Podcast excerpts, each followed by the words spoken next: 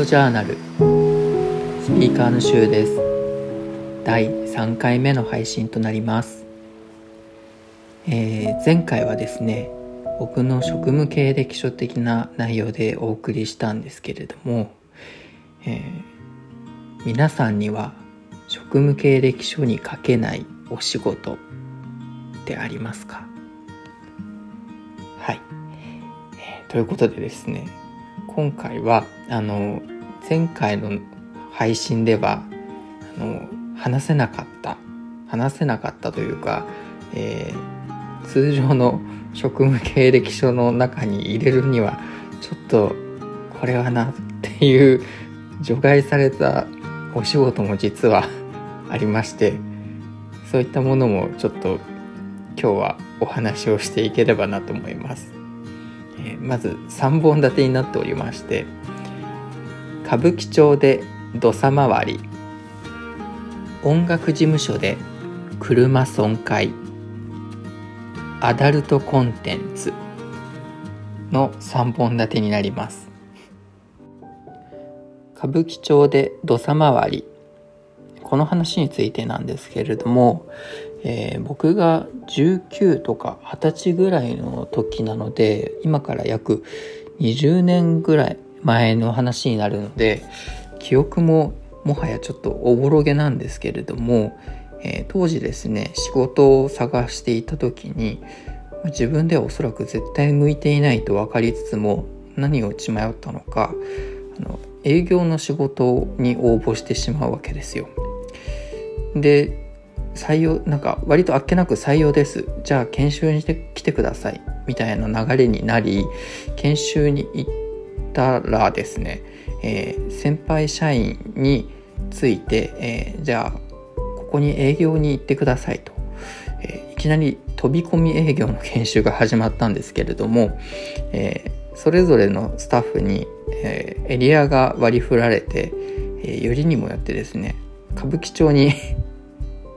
行くことになってしまい、え、その先輩社員と2人で歌舞伎町に飛び込み営業に行くことになったわけですでじゃあ飛び込み営業って何をするのかと思ってついていったんですけれどもいや本当に もう見境なく歌舞伎町にある店という店事務所という事務所にあのもうピンポンして突撃してこう営業をかけるっていう本当になんかローラー作戦みたいなことを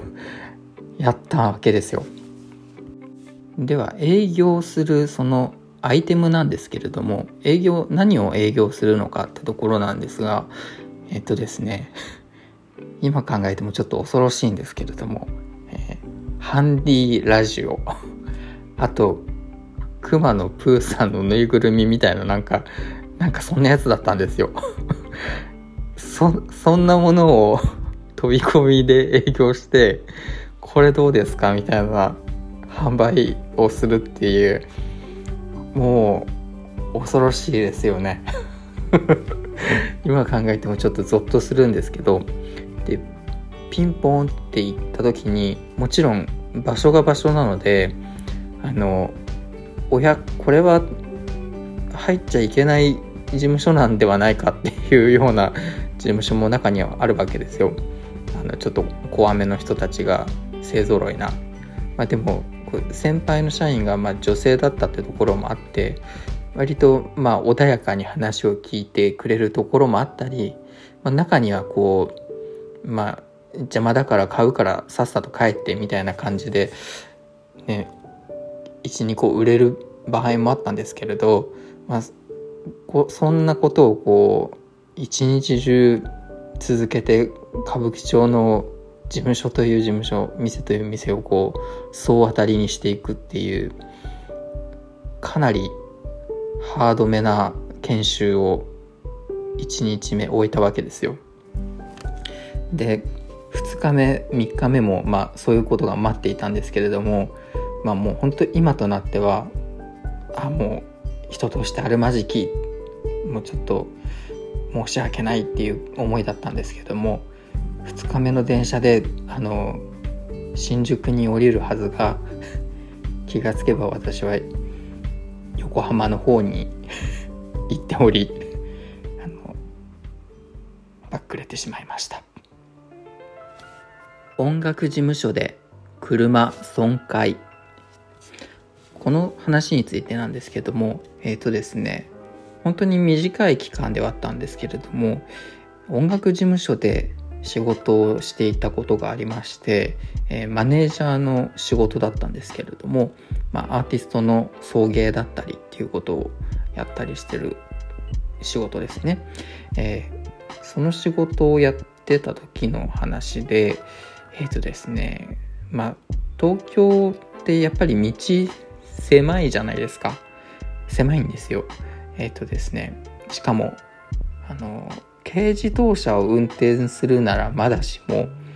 あの、アーティストを送迎するってなると、結構ごつめの、あの、エルグランドとか、あの、ボックスタイプの大きい車を運転することが多くて、で、しかもまあ、スモークががっつり貼ってあったりとか、で、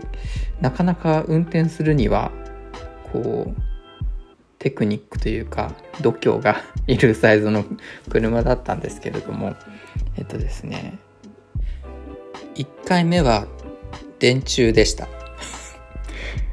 えっとこれは確か代々木あたりだったと思うんですけれどいやまあ狭い道でしたとにかく。車1台しか通れないような。で道にちょっと間違えてしまってあこれはバックして戻らなきゃって思ってバックした時にはもうめり込んでました。電柱に。でもそれで なんとか帰りました。事務所に。で社長に怒られまして。それが1回目ですね。で2回目そんなに時を置かずしてなんですけれどもえっ、ー、と、それはですね、不幸にも、あの、外国のダンサーさんをこう、お迎えに行って、あのホテルに送り届けるっていう、送り終わる、あとちょっとっていうところで、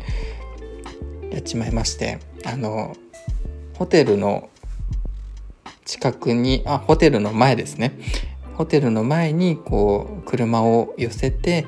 あのそこでちょっと降ろそうっていう時にあの横幅の感覚がちょっと分かってなかったんですよね自分の。思った以上に横幅があって気が付いたら横が ガードレールにめり込んでしまってもう乗ってたダンサーもびっくりですよ。わおって Oh my god ってそりゃそうですよね。そりゃ言いますよね。もう申し訳ないと思って。あでも、ダンサーさんにはもちろん怪我もなく、あの、ね、ゆっくりと横付けしてゆっくりと削れていったので 何の怪我もなく、あ、もう、don't worry 気にせずにホテルに 行ってくださいと無事に送り届けました。そして3回目なんですけれどあの不幸にもそのガードレールでサイドが削れたその帰り道にあの U ターンしてバックしてあの方向転換して帰ろうって時にバックの時にあの後ろにですねいたんですよ。タクシーが。これもあの本当にバック中のゆっくりな出来事だったのであの双方大事な怪我には至らずゆっくりとめり込みゆっくりとあのへこんでしまったのであの大きなことには至らずまあ一応警察を呼んで現場検証してごめんなさいと言ってまた事務所に戻ってもう社長に散々怒られるわけなんですけれども、これはですねさすがにちょっと自分としても、まあ、もうこれはもう申し訳なさすぎてさすがにあの退職を願い出ました。アダルトコンテンツ。これについてなんですけれどもまあ割ともうそのまんまなんですが、ウェブサイトの制作をやっていてこれでも他にもいるんじゃないかなひょっとすると。なかなかこう表に出せない案件というか表にこれやりましたよっていうことを言えない案件ってあったりすると思うんですよ。まあその中の一つなんですけれどもこれも結構なかなかにグレーな仕事をしていたことがありまして、えー、ちょうどですねあのレコチョクとか着メロとか着歌配信が流行っていた時代があるんですけれどもその時に「あだふんふん」みたいな えっとそれを流行っていたサイトをちょっと模したようなアダルトサイトのコンテンツがあったんですけれどもそういったコンテンツの制作をやっていたことがありまして一応ね表向きは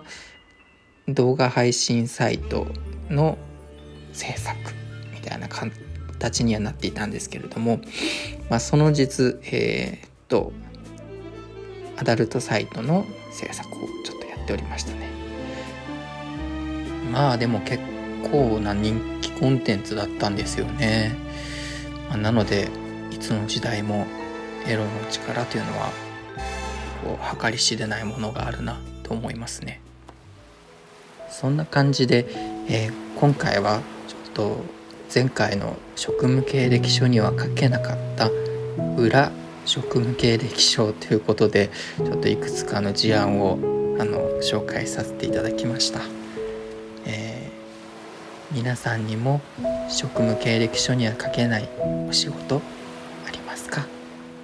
もしあれば教えてください。それではおやすみなさい。